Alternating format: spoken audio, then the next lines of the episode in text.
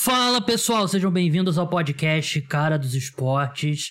Programa de hoje sobre NBA. Aqui comigo, Vitor Camargo, que literalmente há dois minutos atrás estava no carro e veio rápido para participar aqui do podcast. Agradeço muito a participação dele. E aí, Vitor, como é que você tá? Tudo bem, sabe como é que é, né? Você em São Paulo, quando cai uma gota de chuva nessa cidade, todo mundo desaprende a dirigir. Aí demorou um pouco mais para chegar do que eu gostaria, mas tô aqui, tô pronto para gravar, tô muito feliz de estar aqui. Preview dos playoffs aqui que a gente vai falar, as séries que já estão definidas. É, lembrando que o podcast Cara dos Esportes é um oferecimento do programa de apoiadores.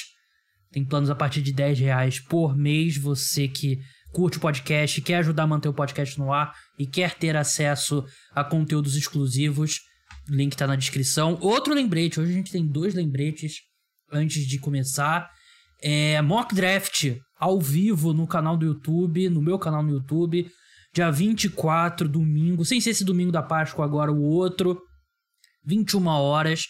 Já se inscreva no canal no YouTube. Tem pouca pessoa, tem muito mais gente escutando o podcast do que inscrita lá no, no canal. Então, se você é uma dessas pessoas, vai lá e se inscreve. É, eu, João, convidados. Talvez um tal de Vitor Camargo. A gente ainda tá aqui escutando propostas. Verdade, o, verdade que eu chamei o Vitor no início do mês e, como de se esperar, ele falou: não tem como saber se domingo, no final do mês, eu vou poder. Que é justo. É, minha vida já tá caótica sem esses convites. Agora, então. Só porque o cara ver, é tem, um, tem o day job dele, escreve sobre NBA, é um autor publicado de ficção e não ficção. O cara quer botar dizer que tem muita coisa para fazer, né? A gente finge como que... diria, como diria o Chris, traba... meu pai trabalha em dois empregos. A gente finge que acredita, né? E quando aí eu mando uma mensagem para eles durante o Mark Madness sábado, tá lá assistindo o jogo, né? Então é o cara que ainda quer dizer que é ocupado. É... Vamos entrar no, vamos entrar no preview. É...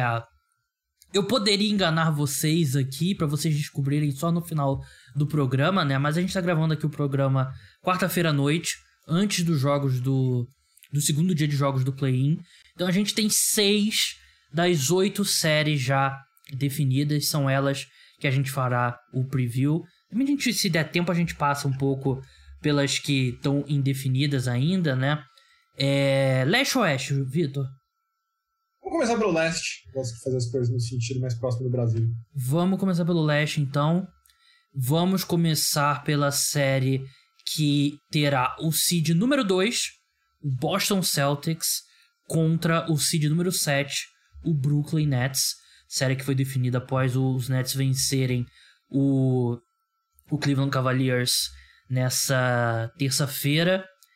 E é um bom ponto para a gente começar, Vitor eu não sei se exatamente surpreende pelo que o Nets vem sendo na temporada, mas muita gente acredita numa virada de chave, naquela coisa agora é, temporada regular uma coisa, playoff é outra, deixou chegar, ferrou. É, mas podia ter vencido o Cavaliers com um pouco mais de tranquilidade, né? É, um Cavaliers que vale lembrar sem o Jared Allen, né? Que não só é um bom jogador, mas ele é tipo fundamental para todo o esquema defensivo do time que fez o time ser tão bom esse ano. Eles chegaram se arrastando no final da temporada. É, eu vou, ser, eu vou ser bem honesto com você. Eu não estou convencido de que esse é um bom time, mesmo com o Kyrie e o Durant saudáveis. Claro, você tem que respeitar o Durant, né? Agora, é, eu como time você acha que ele é bom? Porque ofensivamente eles são bons, defensivamente eles são um desastre. Eles têm sem o Joe Harris e o Seth Curry trabalhado, que atrapalha se você for olhar em termos de numéricos, é um time acima da média desde que o Kyrie voltou, mas não de elite. Net rating deles é de mais 3,2, 3,3, 3,4, alguma coisa assim. Nesse mesmo período, o do Celtics é de 14. Então, assim, é, eu entendo o medo. Eu entendo que existe um cenário no qual Kevin Durant fica maluco, Kyrie Irving acerta um monte de arremesso e o, e o Nets ganha. Mas eu acho que a gente tem que partir de um ponto muito simples. O Celtics é um time melhor que o Nets. Essa versão, pelo menos, do Nets. O Celtics é um time melhor. Concordo. É... Assim, não tem muito, né? O medo é justamente o Kevin Durant ter uma média, sei lá, 45 pontos por, por série, por, pela série não iria surpreender absolutamente ninguém se fosse o caso. É, jogando defesa de elite E. Assim, mais, sei lá, mais 30. Vai, ainda vai precisar de uns 30 pontos do, do Kyrie Irving, né? Mas é, é muita coisa, né? E é um time que. É, eu acho que é um matchup péssimo pro. É, o Boston Celtics é um matchup péssimo para eles por conta da questão do, dos alas do Celtics, né? Você tem o Tatum e você tem o Jalen Brown, porque tudo bem, eu falei que a Durant é um defen... quando ele tá plugado, ele é um defensor de elite. Mas você vai querer você, aliás, sem o Ben Simmons, né, que a gente sabe lá o que a gente vai ver do Ben Simmons, ele nem tá jogando 3 contra 3 ainda nos treinos. Você vai exercer essa, esse desgaste no Kevin Durant de ter que marcar provavelmente o Tatum, marcar o Tatum de um lado e fazer tudo no ataque do outro. E você, você tem ele e o Bruce Brown que podem fazer o Tatum e o Jalen Brown trabalharem. Então é um matchup muito complicado nas alas, porque os outros caras são, são tudo muito baixo, né? 6 e 4 para menos, né? O Perry Mills, o Dragic, o Curry. É, esse é um dos problemas do Nets, né? É um time muito desbalanceado nesse sentido. Quando você quer botar um bom ataque, quando você quer botar uma boa defesa, você precisa de lineups diferentes. E os Blues têm. E o Celtics é um time muito completo, muito bem preparado para explorar esses pontos fracos que vão se criando. Né? Então, uh, se você quer botar, ah, beleza, a gente vai querer colocar mais arremessadores, vamos jogar com Seth Curry, Pat Mills e Kyrie Irving. Três caras que o Celtics vai atacar a exaustão na defesa. Ah, a gente quer forçar a defesa, vamos botar o Nick Claxton, Bruce Brown.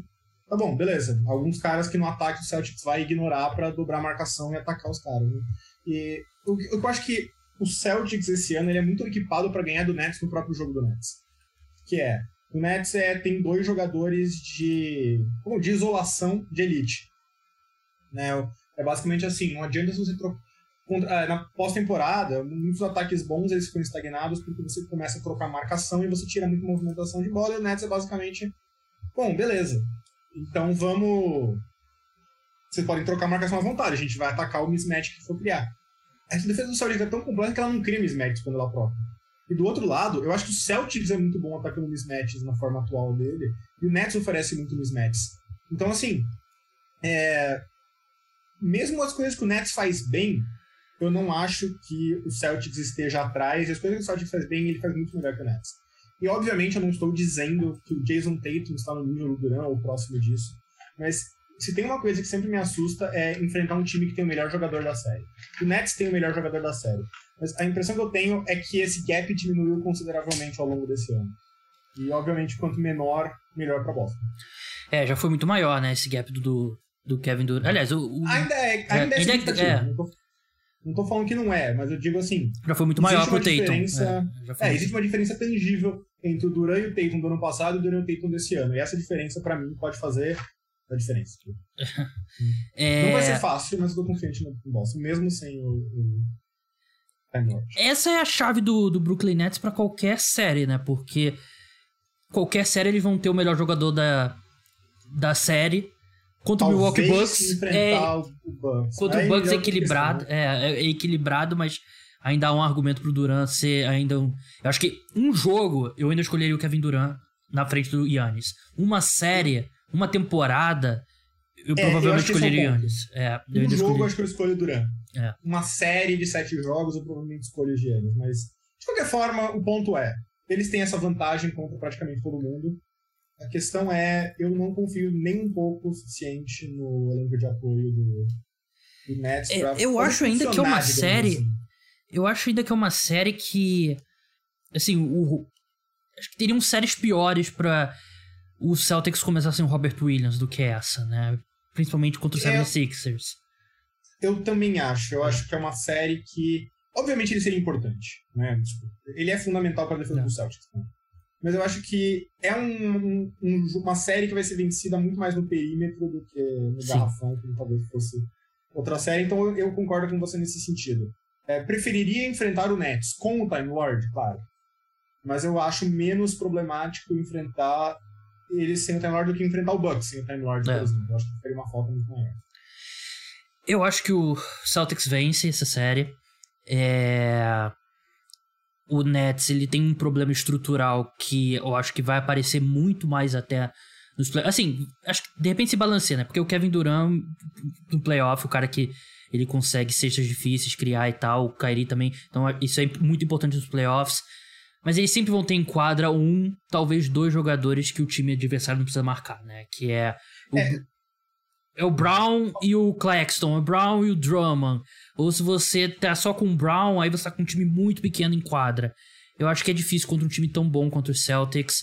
Eu ainda acho que o Kevin Durant e o Kyrie, eu ainda o fato do talento deles, eu acho que é o que me faz colocar essa série ainda a seis jogos, 4 a 2 pra mim pro que eu acho que os Celtics vencem, mas é a profundidade do Celtics é Basquete, muito grande. ultimamente, de certa forma, de playoff, quando a gente chegar nos playoffs, a impressão que eu tenho, eu sempre defendi isso, é que o que você não consegue fazer, às vezes, importa mais do que o que você consegue.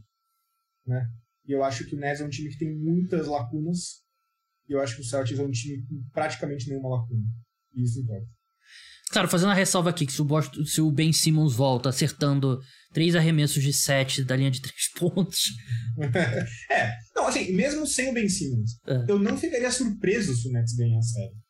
Eu acho que existe É. um caminho pra isso. Eu só acho que, na média, o Celtics ser um time melhor ah, fala mais alto. verdade, né? E mesmo que o Ben Simmons volte, né? E sei lá, agora você tem dois caras ali, Bruce Brown. Como ele vai voltar? É, né? o Ben Simmons pra jogar no Duran e no, no Tatum e no Brown, né? Mas aí você tem dois caras que você não, não precisa marcar, basicamente, né? Então é muita questão. É, existe uma versão hipotética NBA 2K desse time do Nets que é devastadora mesmo depois da troca sem o Harden. A gente não vai ver esse time esse ano. Podemos ver um time bom o suficiente para ganhar do Boston, até talvez um título? Sim, acho que tá dentro das possibilidades. É. Mas tem que entender que tem mais a superar do que a outros concorrentes. É, é o que você falou, né? Os Nets têm o melhor jogador da série, né? E aí você sempre tem uma chance, né? Por isso que teve aquelas batalhas. Aqueles times do Mavericks contra o Clippers não tinham nada que levar aquelas séries até sete jogos, mas o Luca Doncic foi espetacular Exato. e por isso que essa, aquela- a série foi esticando. Vamos passar para Perfeito. 76ers e Toronto Raptors. A primeira questão, e acho que é uma questão muito importante, é a ausência do Tybal no, nos jogos de Toronto. Eu vou falar. Hum. É, desculpa. Não, Não. Vou concluir aqui, você. Eu tenho certeza que você tem várias opiniões sobre o, sobre o Tybal. É... Vou deixar quieto dessa vez pra não prolongar demais. por favor, a gente não precisa deixar quieto nada aqui no podcast. Mas assim, sem o Tybal, o 76ers não tem ninguém pra marcar no perímetro. E era pra ser uma série que o 76ers. Assim, o Raptors é um time chato, é um time bem armado, é um time muito inteligente. Tem um, dois melhores head coach na discussão como o melhor head coach da NBA, o Nick Nurse. Mas com essa versão do Harden, que terminou a temporada um pouco se arrastando ali, não é o mesmo Harden do, do auge. Ele, os números dele finalizando na sexta não são os mesmos. E É, vale lembrar, ele vai pegar um time que tem basicamente um exército de defensores de perímetro ultra trocáveis. né? Sim, tem um monte de ala lá pra, pra jogar nele. Mas vamos começar pelo Tybal. Você pega esse cenário do, do Harden que eu falei, e você, por três jogos da série, você não vai ter o seu melhor e discutivelmente seu único defensor de, de perímetro. Uma série que era pro 76ers, assim, não ia, de novo, não ia passar automaticamente, mas é uma série que pode virar uma série de sete jogos. Não, não ficaria surpreso. Eu não lembro agora se eu apostei em 6 ou em 7 pro, pro Sixers, mas Boston perder do Nets, eu não acho que vai acontecer, né? Já pensei nessa, mas eu não acho que dá pra contar como uma zebra, né? Não. Eu acho que, assim, tipo, o Celtics é favorito, mas tá totalmente dentro das possibilidades. Entre as séries do leste, pra mim, de longe, essa é que tem o maior potencial de zebra. Aposto no. Aposto no, no Sixers por um motivo muito simples. Eles têm o Embiid. Né? Não é só questão de ter o melhor jogador da série, é questão de ter um dos melhores jogadores da liga mesmo. E eu diria que o desnível entre o Embiid e o melhor jogador do, do, do Raptors é maior do que o desnível entre o, o Duran e o Tatum. E a própria Sim, questão embora- física no garrafão, né? O Embiid é muito é, eles maior. não têm ninguém É. pra marcar o, o, o Embiid. Obviamente, eles vão ficar fazendo um monte de troca e vão colocar vários defensores. É, O Tybal não jogar, obviamente é negativo, mas um lado positivo entre aspas é que pelo menos permite que se deixe mais arremessadores. Né? Você falou do Tybal, eu acho que tem um ponto muito simples sobre o Tybal, que é o seguinte, ele joga 26 minutos por jogo, além dessa questão da defesa de perímetro. Quem vai jogar esses 26 minutos? Eles têm que ir pra algum lugar Danny vai Green. jogar mais o Korkmaz, que tá sendo péssimo. Danny Green, que obviamente é um bom jogador, mas também já tá um pouco velho e não te oferece nenhum tipo de criação, fora, é, criação com a bola. Vai jogar o George Niang, então existe todo esse efeito dominó, e eu acho que depois da troca do Harden, é um time que. Antes da troca do Harden eu não me importaria tanto. Depois da troca do Harden, ele tirou um pouco da profundidade do time, especialmente uh, com a questão do, do Seth Curry, que é um cara que, para mim, encaixava muito bem nesse time. Você precisa achar novas respostas, vamos dizer assim. Né? E aí, outro ponto muito importante, a meu ver. Os Sixers têm sido muito bom com o Embiid e Harden juntos. Ele tem sido péssimo em qualquer outro cenário, seja Harden sem Embiid, Embiid sem Harden ou dois no banco. Então, como que você. A gente sabe que o Doc Rivers sofre com essa questão. Sofre para é, encontrar a melhor forma de usar os seus jogadores em termos de rotação. Isso é uma coisa famosa dele. E tirando essa questão de não ter ninguém para marcar o Embiid diretamente, eu simplesmente acho o Raptors é um time chato de se enfrentar, sabe? São vários jogadores, dá para trocar, você não sabe exatamente o que fazer. A Nunobi tá de volta, adiciona um pouco de criatividade com a bola, um pouco de criação de arremesso. E aí dá pra. Vem aquela, aquele time do banco que é basicamente o Chris Boucher jogando na posição 3 no, no ataque, mas com 2 metros e 15 braços gigantes. Eu não sei, eu acho que o, Raptors é um time mais chato de enfrentar. O Sixers tem um time mais. um teto maior, lógico, tem uhum. mais talento. E talento a gente sabe que, que importa, mas ao mesmo tempo. Eu acho que eles vão sofrer muito com o Raptors. Eu, eu acho que é um time muito chato de se enfrentar. E eu acho que se, é, é muito difícil imaginar esse time indo longe sem o Harden estar jogando bem. Eu acho que esse é o pior time possível pro momento ruim do Harden uh, ah, para eles enfrentarem, sabe? É um time que vai fazer o um inferno para ele. É, é um time que é o que você falou, né? A gente tem muitos caras para jogar no Harden e a gente, de novo, não é a melhor, não é Harden no auge. É um Harden mais limitado, finalizando na sexta, né? E eu acho que Raptors, se eles vencerem uma série, é um time que ninguém esperava.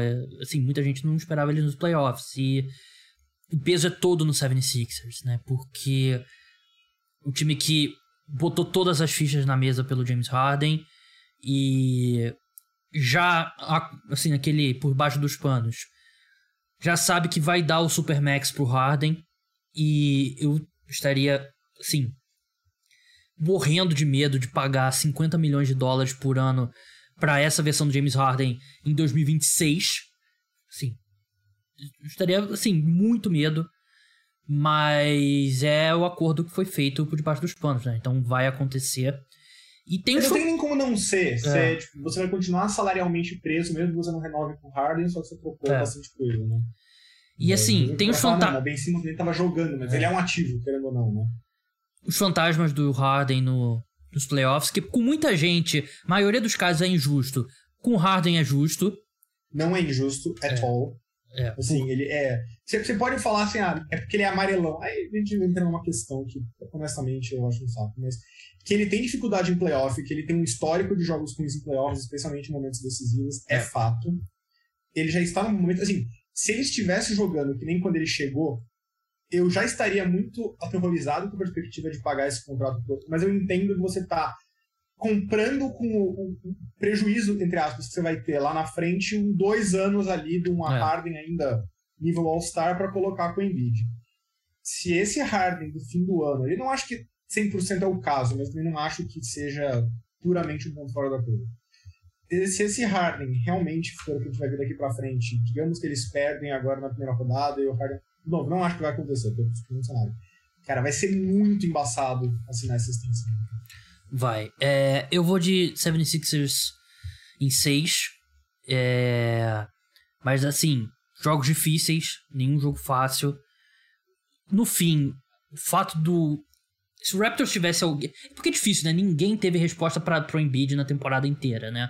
Mas a questão física, o fato deles não terem um pivô que pelo menos tem um tamanho para fazer dar seis faltas bem dadas no Embiid, pelo menos. eu, eu acho que o é 76ers em 6 aqui.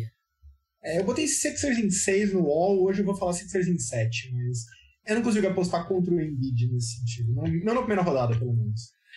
É, um, truque, um truque que, assim, você é um cara experiente já, Vitor, mas sempre bom aprender com os outros, é você dar palpites diferentes em determinados tipos de mídia. Eu sei, é, eu sei. Coluna uma, Twitter outra, podcast do amigo outra, o outro podcast outro. E assim você cerca de todo lado, né? Mas você vai aprendendo. Você é garoto ainda, você Vai chegar lá. Vai chegar lá. Falta experiência, É. né? O- Escute a voz da experiência. É. Milwaukee Bucks contra Chicago Bulls. Você consegue fazer algum caso pra essa série não ser uma varrida do Bucks? Não consigo. Eu genuinamente não consigo. Não tem absolutamente ninguém pra marcar o Giannis. Os Bulls são uma péssima série. Eu ainda acho que o Bucks vai virar. Eu sempre fico meio esse negócio de virar a chave, porque não é nem de longe tão simples quanto parece. Mas se tem um time que merece o benefício da dúvida, é o atual campeão. Né? E eu acho que eles vão. O Brook Lopes voltou, eu acho que faz mais diferença do que as pessoas imaginam essa questão do Brook Lopes em termos de identidade mesmo.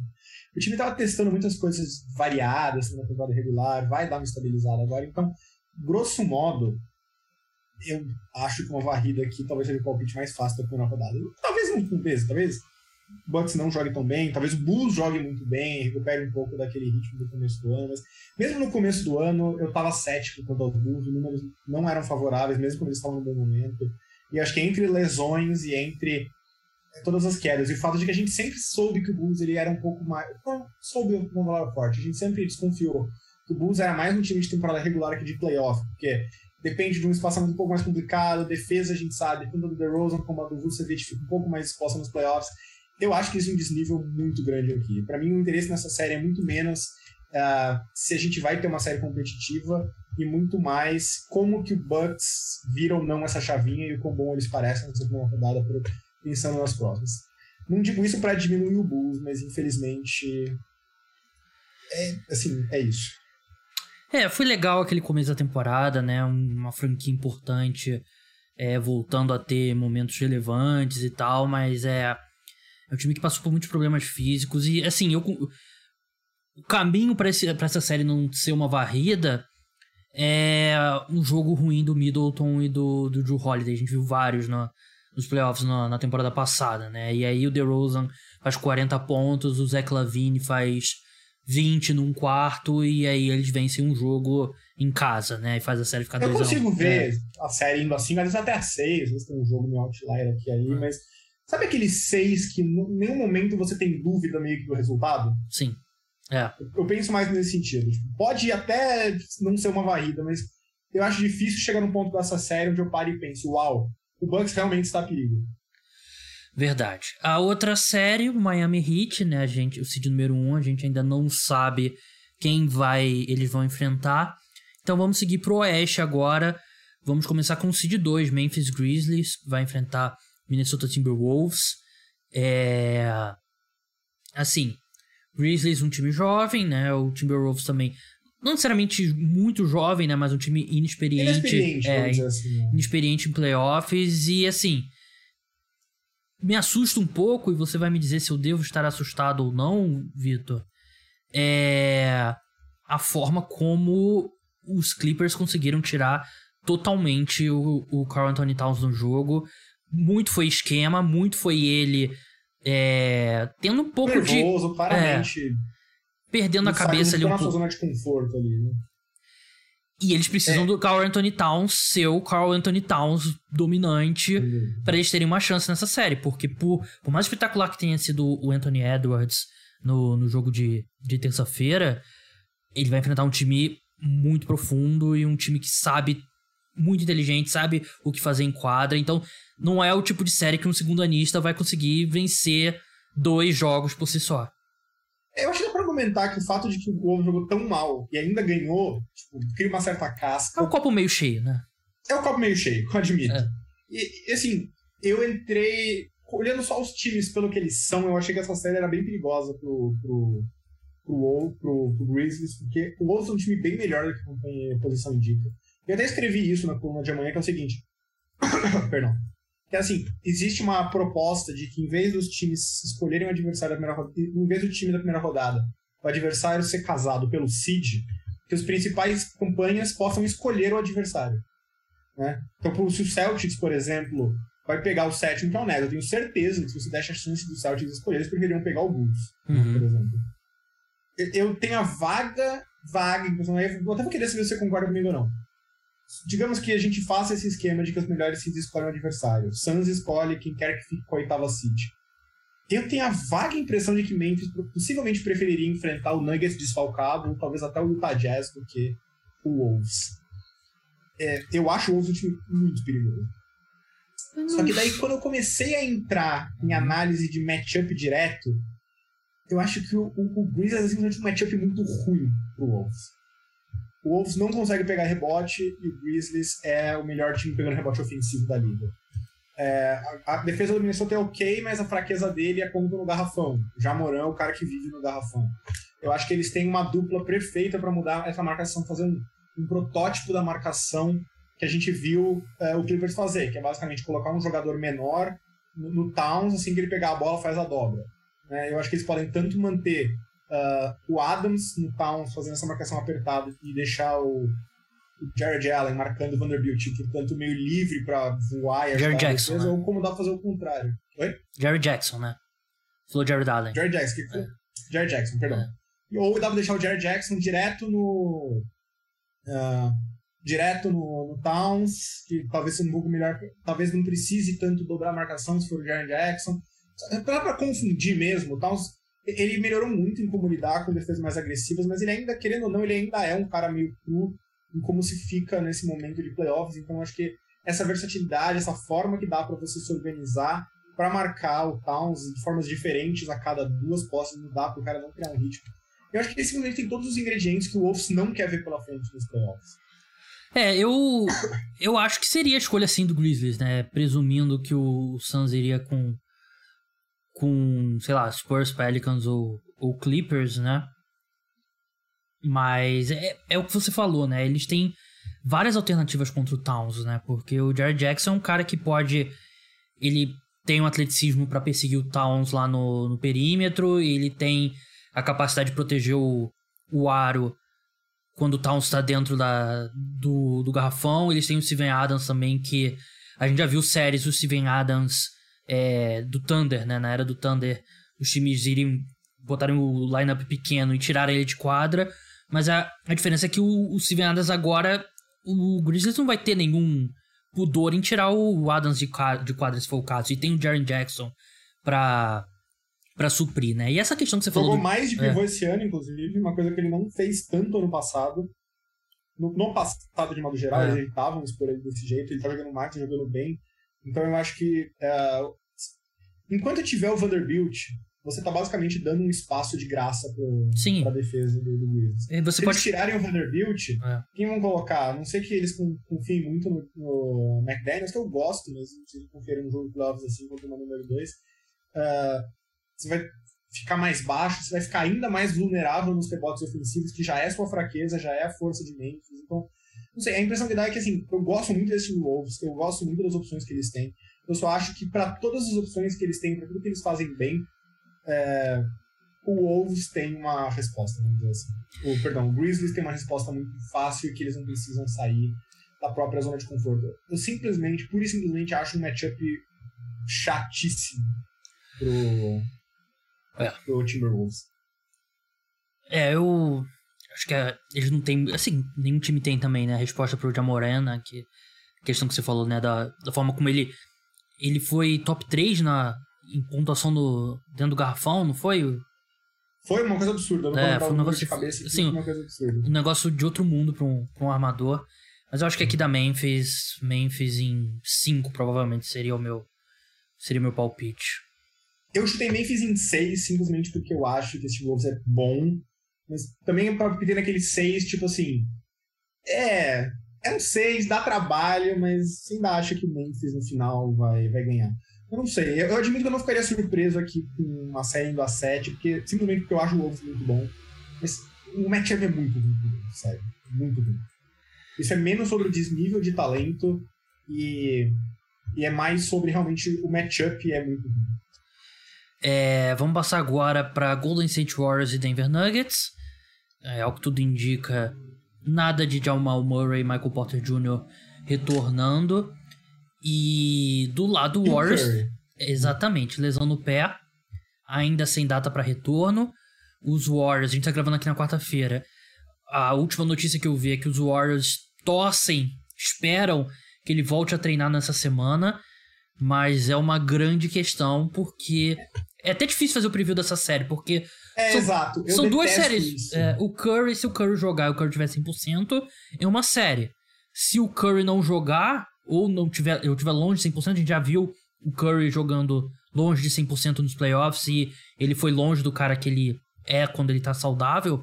É uma série que o Nuggets, por ter o provável MVP da temporada, pode roubar, porque o, é um time com Curry, outro time sem o Curry. Por melhor que o Jordan Poole venha, por mais que o Clay Thompson venha jogando melhor, por mais que o Draymond esteja mais perto de 100%, sem o Curry 100%, é, é uma série que pode complicar muito.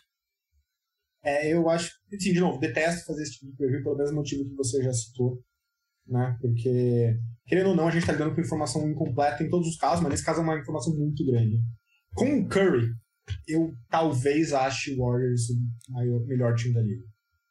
O Curry 100%. Simplesmente porque eu acho que, de certa forma, eu não. Se tem um time que não me preocupa, que seus principais jogadores não jogaram juntos na temporada e vão ter que jogar juntos de novo nos playoffs, é o Warriors, porque esses caras estão jogando juntos faz 10 anos. Eles se conhecem trás pra trás anos. E eu acho que, de certa forma, a ausência desses jogadores, Curry, Thompson e, e Green, ao longo da temporada, deu uma chance para caras que nem Moody, Kuminga, Paul, é, jogarem mais, crescerem um ponto de que eles não teriam crescido numa temporada normal. Aí a questão é, Curry vai estar saudável? Se não estiver, eu acho que o Nuggets ganha. Se ele estiver saudável, eu não só acho que o Warriors ganha, como eu realmente tenho dificuldade de, de ver essa série indo muito longe. É um matchup ruim, de novo. Tudo que eu vou falar agora, vocês entendam como. Se o Curry estiver saudável e próximo de 100%, tá?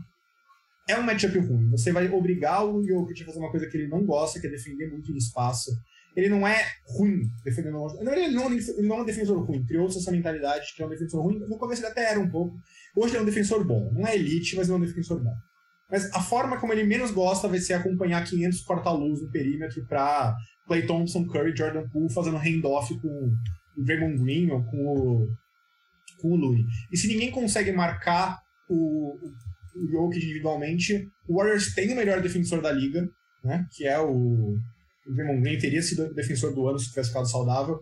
E mais, mas mais do que defender o Jokic, eu acho que eles têm os elementos perfeitos para assim, parar o time inteiro do Nuggets sem seu Jokic. Eu não ficaria surpreso se o, sei lá, fosse uma varrida ou 4 a 1 Warriors e o Jokic tivesse média de tipo 42 pontos, sabe? Eu acho que ele vai fazer a festa, eu acho que o Warriors está muito bem uh, preparado para parar o resto do time e por melhor que o Jokic seja, existe um limite do quanto você consegue carregar um time, né? É, é uma questão complicada com o Jokic, né? Porque ele não. Você falou, não ficaria surpreso se tivesse uma média de 42 pontos. Eu ficaria surpreso sim, porque não é o jogo do Jokic, né? Ele é um cara que. Ele é muito mais um distribuidor, né? E quanto ao. Por exemplo, eu já falando na, na série 76ers contra o Raptors, né? A resposta do Raptors vai ser provavelmente dobrar a marcação no, no Embiid. Você não pode dobrar a marcação no Jokic, né? E, é, exato. A questão é que o Golden State Warriors é um time bem sólido taticamente defensivamente para ter a disciplina para marcar as linhas de passe, para não dobrar a marcação no Jokic, mas tá ali cortando as linhas de passe dele, que é o que é o que importa, né? Porque se você dobrar, ele vai encontrar alguém livre para arremessar de três, vai encontrar alguém livre cortando para sexta. Então, tem o Draymond Green que tem a questão do tamanho, né? Mas o Draymond Green, pô, nesse o cara já está acostumado a marcar todo tipo de jogador possível e imaginável na NBA, então ele pode fazer pelo menos o, o Jokic trabalhar. O Looney, esquece, o Looney, eu acho que o Jokic passa por cima de todo quanto é jeito, né? Mas esses lineups menores do, do Warriors, né? Principalmente com, com Poole, Curry e Clay, eu acho que os Nuggets não tem muita resposta. Eu acho que, de novo, mesma ressalva que você fez, pensando aqui num Curry saudável meu palpite aqui seria Warriors em 5. Eu só vou, vou questionar um ponto que você. Você jogou ali. Você jogou ali pensando que eu não ia perceber, que eu não ia questionar, ninguém ia falar nada. Mas você falou que com um Curry saudável, você vê o. Não sei se você usou o termo ver, ou você não ficaria surpreso o Warriors como o melhor time da liga. Uma coisa nesse tipo. Isso. Foi, foi. Eu, eu é. acho que eles têm um argumento para ser é, o melhor time isso, foi esse termo que você usou. É... E aí eu acho que existe, vale, vale eu destacar que eu, eu falo isso em parte porque eu acho que eles são um matchup com o Suns. Eu acho que vale é. esse, esse. Eu. eu não. Eu acho que o. A gente não vai acabar não falando muito do Suns porque a série deles não tá definida. Eles vão varrer quem quer que venha pela frente. Eu, Se for eu, Clippers, talvez dê pra. Eu tenho muita dificuldade de ver um cenário que o Phoenix Suns não saia do Oeste. Para mim, tem uma. Mesmo com o Curry saudável, mesmo com o Lucas saudável, é. Pra mim, o, o é... Suns tá um patamar acima do, do resto da conferência. Eu acho que o, o Suns está um patamar acima enquanto time do resto da conferência, concordo. Eu só acho que playoffs é um jogo diferente. Eu sei que são clichê, eu sei que é um saco falar essas coisas muito intangíveis, mas o Suns sempre me pareceu um time de piso muito alto, mas que não tem aquele teto que extrapola. Agora, o piso deles é tão alto que eu não ficaria nem um pouco surpreso se eles não aumentassem 1% o nível deles nos playoffs e ainda ganhassem o título. Né? A gente viu isso ano passado, eles não tiveram uma marcha extra para os playoffs e chegaram no final de conferência porque a marcha normal deles é muito boa. Embora você possa argumentar que nas finais eles sentiram muita falta disso.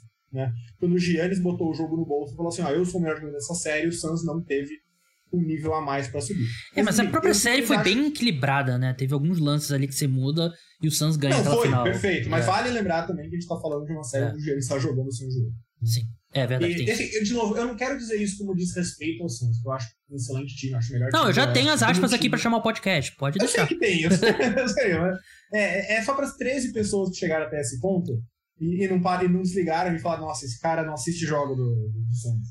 É, que é, o Suns ano passado deu bastante sorte, tá? De novo, eu não acho que isso tire de modo algum o mérito do Suns. Mas vale lembrar que eles pegaram basicamente um Lakers com o Anthony Davis machucado. Ah, mas o, o Paul tá machucado. Eu não tô falando que ele não iria ganhar se não fosse isso, tá? Eu acho que eles possivelmente teriam chego na final de qualquer jeito. Mas acho que vale lembrar que eles pegaram basicamente um, Nuggets ultra desfalcado. O Clippers, se eu não me engano, perdeu o Kawhi. O Clippers agora foi o Jazz. Eu tenho memória tá ruim já. Acho foi o Clippers. Pegaram o Clippers sem o Kawhi, pegaram o, Lakers sem o Davis e um Giannis bem baleado nas finais, sendo que eles próprios foram é, um time bastante saudável de modo geral durante a temporada. Agora, durante a temporada regular, o Suns não foi saudável e continuou chutando a bunda de todo mundo. Eu acho isso ótimo, eu acho isso um bom sinal. Mas tanto pelo estilo de jogo, esse negócio do Chris Paul, de maximizar cada posse de bola, como fala o Zach Lowe, é uma coisa que na temporada regular é um diferencial. Nos playoffs, meio que todos os times jogam um pouco assim. Então eu tendo a achar simplesmente que, no contexto de playoffs, o Suns não ganha o boost que alguns times ganham em termos de rotação e essa forma de maximizar. Ficaria surpreso se eles ganhassem a NBA ou conferência, nem um pouco. É, eles são minha aposta para ganhar a conferência. Eu só acho que, por causa dessa questão, existe um cenário onde os times conseguem compensar isso com uh, um encaixe bom, como eu acho que é o caso do Warriors, eu acho o Warriors um encaixe meio chato pro Suns, ou simplesmente ter um melhor jogador da série, no caso o Luca, ficando maluco na hora do vamos ver. Né? Mas, que fique claro, o Suns é minha aposta também ao West. É, eu vou no lado contrário. Eu eu acho que esse estilo do Suns se traduz bem para os playoffs, porque eles jogam o pace diminui nos playoffs, né? O ritmo do jogo é mais lento e o Suns já joga num ritmo lento todo o time do Chris Paul joga no. Concordo, é. embora a gente também tenha um longo histórico dos times do Chris Paul decepcionarem em playoffs. De novo, não tô falando que a culpa é dele. Né? Mas se eu pegar os times dele, eles têm decepcionado em playoffs. Eu acho que tem um outro ponto, assim, só pra não parecer que eles são lixo de playoff. O outro ponto que eu acho é, eu falei que times muitas vezes importa mais o que eles não conseguem fazer do que o que eles conseguem fazer. E o Suns realmente é um time muito redondo nesse sentido. Ele não tem falhas a serem exploradas.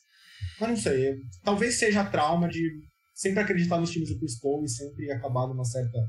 Não, eu, eu mas... vou afundar com o navio. Eu vou afundar com o navio. é... Não esperava que a gente ia ter outra oportunidade depois da última temporada, mas acredito que a gente vai ter. O time é melhor do que o da, da temporada passada. Eu acho melhor da temporada passada é. também. Eu só acho que eles vão enfrentar um pouco mais de diversidade nos próximos da temporada, temporada passada. Eu gosto muito como o Chris Paul e como o Devin Booker conseguem bons arremessos nos finais de jogos e você ter o, o Michael Bridges para você jogar no qualquer que se não for o pivô, você vai ele vai tornar a vida do melhor jogador do adversário um inferno. Do Luca vai ser um inferno, do Curry vai ser um inferno, do do Donovan Mitchell, se for o caso, vai ser um inferno. Eu acho que o salto dele, na minha opinião, é a principal diferença em relação ao time do, do ano passado. E o próprio Cameron Johnson também é um jogador bem melhor do que era na, na temporada passada. É, o Suns, para mim, é. Eu não consigo ver um cenário que o Suns não vença. O, assim, eu ficaria muito surpreso se o, Suns não vencer o Oeste. E é meu palpite para vencer a NBA. antes de dar o palpite pro. Vou querer ser o palpite pra final e, e campeão, Vitor. Mas vamos encerrar com uma, uma última série do Oeste que falta a gente falar. Dallas Vamos. Mavericks e Utah Jazz. É um pouco chata também por causa Podemos da. de novo colocar o asterisco É. de que vamos discutir essa série considerando que o Luca vai estar saudável e próximo 5% pela maior Uma questão parte que eu não série. sei se ele vai estar. Eu acho que tem grande Eu chance acho que dele. o Curry é uma aposta melhor É, o Luca, estar saudável na série. ao que tudo indica, o Luca não vai jogar essa série estando E- 100%. Não, ele vai jogar. Estúpido, né? É.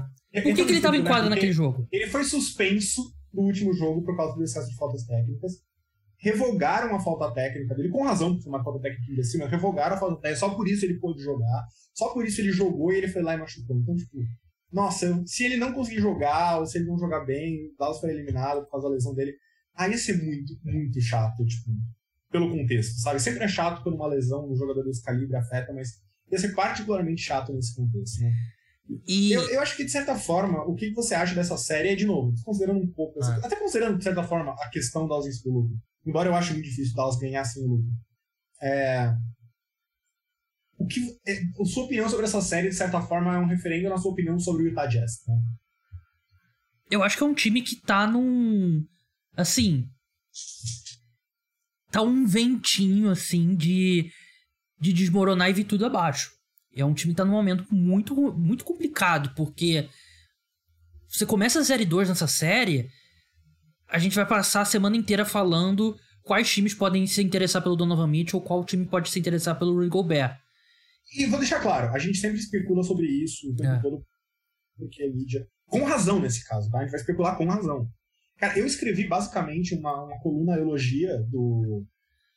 ah, do Jazz ano passado, quando eu escrevi. Eu falei, ó, eu acho que essa derrota deixou claro o limite que o, eh, do modelo do Jazz. Eu acho que com esse modelo eles não conseguem ir além disso. E eles vão precisar ah, se reinventar de certa forma. E eles acabaram voltando e eu sinto exatamente do mesmo jeito hoje. Querendo ou não, querendo dar mais um ano, menos um ano para ver se encaixa, o modelo, para mim, é um modelo que pode ganhar se tudo der certo, sim. Mas se tudo não der certo, é um modelo muito limitado. Tudo que eu falei do Suns sobre ser um time mais de regular que de playoffs se aplica 20 vezes mais, a meu ver, ao Utah. É um time que eu acho que chega num momento muito estranho. Eu. Eu apostaria bastante dinheiro que. Assim, tirando, um, sei lá, uma final da NBA, que eles cheguem, surpreendam e cheguem na final da NBA, eu acho muito improvável que a gente veja o, o Donovan Mitchell e o Rudy Gobert no time na próxima É, eu temporada. vou cravar. Se eles É. caírem na primeira rodada, se eles caírem na primeira rodada, um dos dois vai sair do E time. vai o, o Queen Snyder também, também. Provavelmente vai Provavelmente ser. o Chris é. Snyder também, falando muito em Lakers por aí, embora todo mundo falando em Lakers. Eu, é porque eu acho que é uma série que tem muito, assim, muito potencial pra desandar totalmente pro Utah Jazz e o, e o Dallas Mavericks. Sim, com, total, o Luca, total. com o Luca saudável, e o Mavericks varre a série. Eu acho que tem esse tipo. Mas também eu consigo ver o. Mesmo com o Luca saudável, o Utah Jazz passando pelo, pelo Dallas Mavericks. Só que tem uma que. é aquela- volta a gente.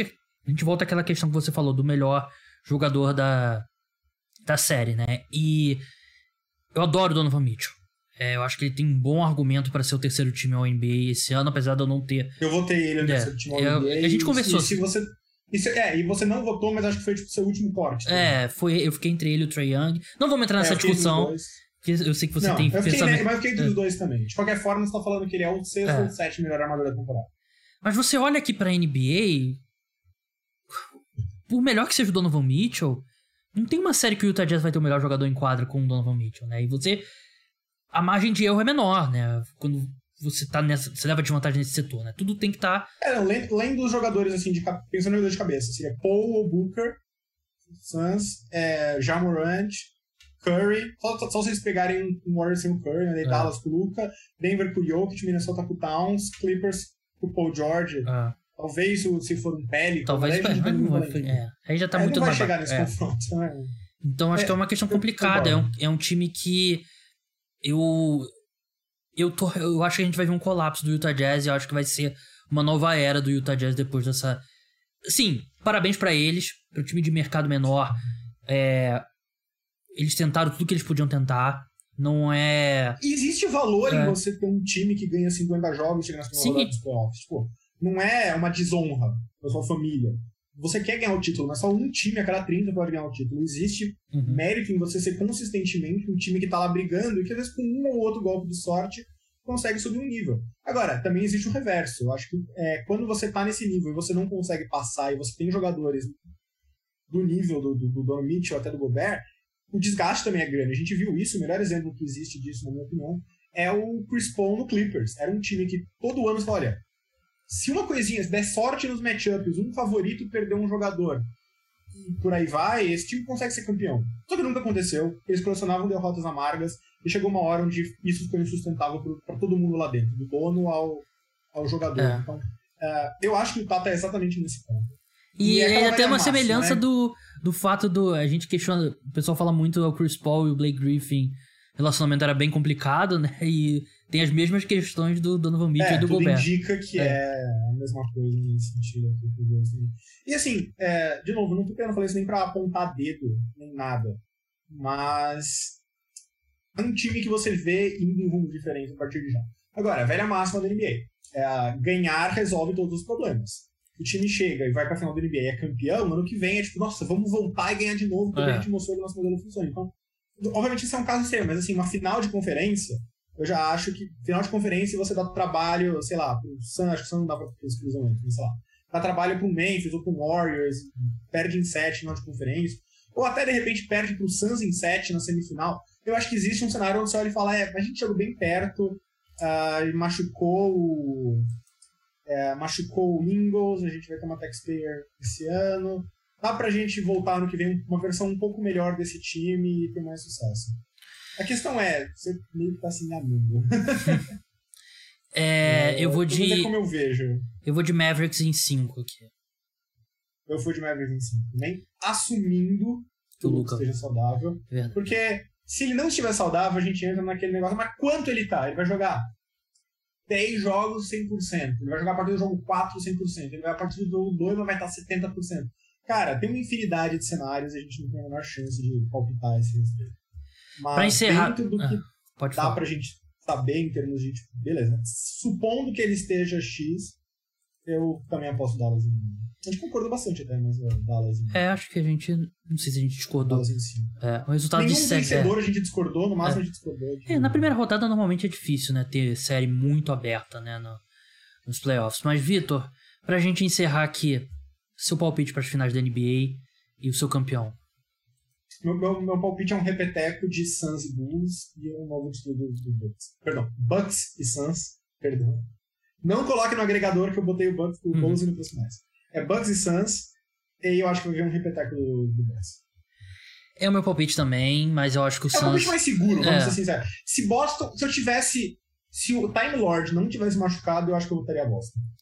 É, a lesão dele, eu acho que deixou muita margem para coisas darem errado em Boston. Começando com a primeira rodada contra o Nets, mesmo for lá, mas se ele voltar na segunda rodada, ainda acho que diminui um pouco a chance de ganhar passar do Nets e tal. Ah, eu estaria mais disposto a fazer esse palpite ousado se eu tivesse essa confiança no que o Time Lord vai voltar e vai jogar bem. Não tendo, eu acho que o Bucks ainda tá num nível próprio no, no, no leste. Não seria o caso, de novo, pro Time Lord saudável. Eu acho que o Bucks estaria pelo menos no nível do. Do Bucks, o Celtics, perdão. Nossa, tô com Mas nesse cenário de incerteza, não consigo. Não consigo não ir É. Eu acho que vai dar Phoenix Suns. Eu acho que pra mim final vai ser Suns e Bucks. E o Suns se vinga. Tô olhando aqui o site do, de aposta que eu costumo usar. Eu não entendo por que, que o Celtics tá 10 para 1 e o Nets tá 7,5. Ah, É inexplicável pra É. mim também. Eu acho que não só o Celtics tem a melhor chance nesse confronto, mas se ele passar e o Time Lord realmente voltar como se espera na segunda rodada, o Celtics é um time ainda melhor ainda pra mim. Verdade. Bem, é isso. Esse foi o nosso podcast preview dos playoffs da NBA. Lembrando de novo, a gente gravou ainda antes do, do término do play-in, por isso que a gente não falou das séries do Suns e do Miami Heat. Siga lá o Vitor no TM Warning, 2 Minute Warning lá no Twitter. Acompanhe a, coluna dele lá no UOL. Não tão polêmica quanto, a- quanto outras colunas do UOL recentemente. Ele não vai ser barrado em nenhuma arena da, No da máximo NBA. na convenção de fãs de joga alguns jogadores. É. Mas escute o NBA 75 também. Compre o Era de Gigantes. O outro, o outro livro, agora fugiu o nome, por favor. É Vitor. Um Corpo Entre os Livros, que é um livro de Isso mistério esse, Glória de Gigantes é sobre basquete, Um Corpo Entre os Livros é um livro policial. Você já leu? Tá na fila. Eu Tá tô. fila, tá o pessoal vai me criticar, porque tá virando moda criticar, e eu acho que você vai me criticar também. Mas eu tô no meio. No meio não, tô no final da minha releitura semi-anual de Harry Potter. Cheguei no, no livro 7 agora. Então. Tá meio. Eu acho que a gente tem que gravar um podcast sobre Harry Potter agora. ah, Depois das suas opiniões sobre Marvel, nunca. Então, eu, minhas opiniões sobre Harry Potter são mais positivas. Eu Aham. tenho muito mais alta conta, embora eu. Faz um tempo que eu. Eu relia todo ano também. Uhum. Faz um tempo que eu me sinto desconfortável por dois motivos. Um é por causa de questões extra-quadro, vamos dizer assim. J.K. Rowling porque- Twitter, eu fico sono frio aqui. Exato, tipo, é aquela frase do Gabriel Andrade, tipo, infelizmente o Twitter da NBA discutiu hoje, tipo, infelizmente o J.K. Rowling tweetou hoje, né? É, então eu tenho isso, e, e tem outra coisa que assim, conforme você vai ficando mais velho, você vai percebendo mais os problemas nos livros. E Sim. parte da graça do livro não é ele não ter problemas e ser perfeito, é como aquilo apela pra você enquanto criança. Então, por mais que, lendo agora, eu ainda recupere um pouco daquela magia, trocadilho intencional, de quando eu era criança lendo isso, eu admito que tem uma parte mais cínica de mim que se incomoda um pouco mais com os problemas e com as falhas também. É porque você é Então, é- também. Também, e assim, qualquer pessoa que lê um livro meu vai ver que tem, ao mesmo tempo, algumas influências de Harry Potter em termos de como escrever, em E Moneyball? conteúdo.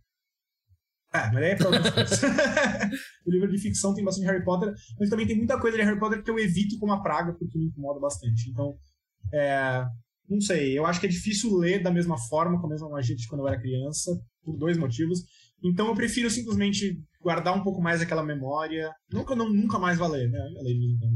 Eu prefiro guardar um pouco mais aquela sensação da infância do que ficar relendo sempre, mas não, não vou julgar você, entendo perfeitamente de onde vem. É, eu. É, é uma discussão que vai- vale um podcast inteiro a respeito, mas eu não te julgo. Eu consigo. Eu acho que faço um trabalho muito bom na suspensão da descrença em relação aos furos na, na história, que tem alguns, e tem algumas coisas ali. Não, é- isso não é questão de suspensão de descrença. Os É. furos a gente até ignora. É que tem coisa que. É mais acho que do ponto de vista de um autor, até, mas do ponto de vista, tipo assim. Isso foi mal colocado. Sabe essas coisas? É, é é menos o que loophole de história que eu sei que existe em qualquer lugar, gente, Uhum. pelo amor de Deus, né? E, mais no sentido de que.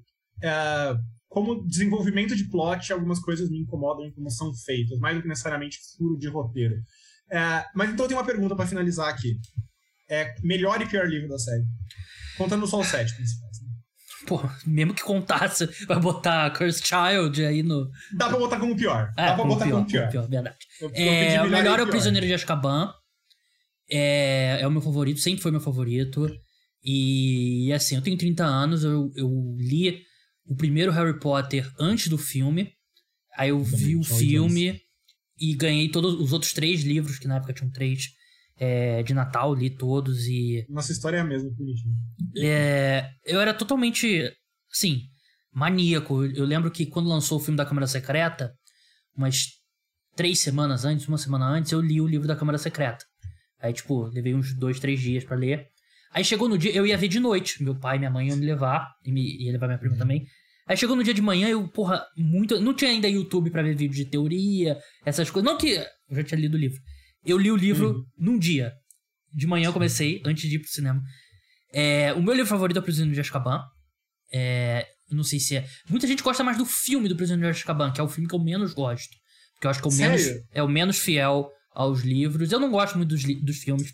Não sou fã Você dos acha ele o filmes. menos fiel, pior do que o 6? Pior do que. Porque, assim, é, eu acho que o Prisioneiro de Azkaban, ele toma algumas decisões que ele é diferente por ser diferente. O, o 4, o 5, o 6, principalmente o 5 e o 6, é como se o livro fosse um cubo e o filme é um quadrado. Tem toda uma dimensão que não existe. Olha que curioso, eu acho o contrário. Quer dizer, eu concordo com tudo que você falou, mas minha conclusão é oposta. É que justamente porque o 3 ele faz. ele toma decisões estilísticas, vamos dizer assim, diferentes. Pra mim ainda é a mesma história, mas ela tem um refresco. É, então eu eu, não. consigo gostar pelos dois lados. O 6 e o 5, como não tem o que eu gosto do livro, e também não é uma coisa feita no jeito original, é só porque realmente tem que cortar um monte de coisa, eu acho que ele peca nos dois lados. Mas tudo bem. E o pior? Cara, não tem livro ruim. Nos sete todos são. menos bom. todos são perfeitos. Mas o, o menos bom é o Câmara Secreta. isso falar forte. Tá. É, eu concordo sobre o meu favorito, o Prisioneiro de Azkaban.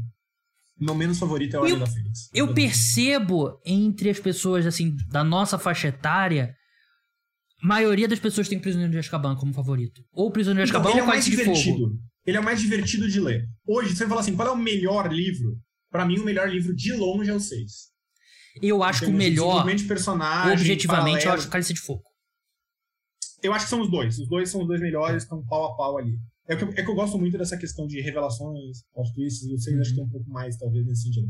É, mas concordo, são os dois melhores. Eu não sei, o 3 ele simplesmente dá uma boa sensação quando você lê ele, sabe? Ele é do começo ao fim, ele. E não é só do sentido dele ser sempre, não, a energia lá em cima, tem coisa dark, tem coisa triste, mas tipo. Não sei, ele é simplesmente. Talvez por ter sido o último que eu li de uma sentada, Uhum. né? Porque eu, li- eu, é, eu li os três primeiros de uma sentada, não tinha quatro ainda pra ler. Nem você. Então talvez ele tenha deixado esse efeito que dura um pouco mais, mas não sei, ele simplesmente tem essa, essa vibe positiva que fica, então acho que ele tem o meu favorito. Mas eu realmente detesto é, a Ordem da Fênix. Detesta. Dentro, dentro do escopo de Harry Potter, comparando com os outros, eu quis dizer, né? Não no absoluto, mas comparando com os outros, eu acho de longe o que eu menos gosto. É que eu, eu acho que É o único que, quando eu, faço, quando eu fazia minha maratona de reler os livros, é o único que eu não li inteiro. Eu pulava umas partes. assim, é disparado que o Harry tá mais insuportável. É, é complicado lidar com o Harry nesse livro. E é o único dos sete que eu acho que tem gordura. A narrativa se arrasta. É. É. Ele é o único que, assim. Ah, o 7. O sétimo também tem, na verdade. O 6, ele é grande, cara, não dá pra cortar uma vírgula. É. O 5 eu acho que dá pra cortar bastante coisa, mas. É, o 5 eu acho que é. Tanto que é o maior dos sete, né? E eu acho que dava pra, pra ter sido um pouco menor. Mas é eu acho isso. ele um pouco apelativo em algumas coisas. Enfim, a gente tá entrando em outra discussão É, aqui. Vamos é. guardar isso pra um podcast sobre. É, o Umbridge é a verdadeira vilã da série, a pior vilã da série. Sim, de, de longe, sim. Voldemort. É. Pô. Quem é Voldemort na fila do pão? sabe? Voldemort assim, pô, calma aí, Umbridge. Não, peraí, tá passando o limite Até aqui. eu não faria isso. Pô. Mas, Vitor, brigadão aí pela participação. Muito obrigado. Você, ouvinte, que resistiu a essa conversa sobre Harry Potter aqui, inesperada, Você mas... sabe que eu tenho opinião sobre tudo, né? Tipo, você pode me chamar pra discutir qualquer coisa que eu vou ter opinião. Harry Potter eu faço um podcast de 5 horas agora. Sento aqui... Fácil. cinco- Só, cinco só chamar que a gente. Off-season. Tá, marcado, tá marcado. Off-season. 5 horas de falando de Harry Potter. Mas é isso, Tá pessoal. marcado Até- pra off-season. É, podcast volta na, no domingo à noite, segunda-feira de manhã, como vocês já estão acostumados. Mesmo na Páscoa. É, se torne apoiador, se você curte o meu trabalho, quer escutar mais é, programas exclusivos, conteúdos extras, se torne apoiador. Então até a próxima. Tchau!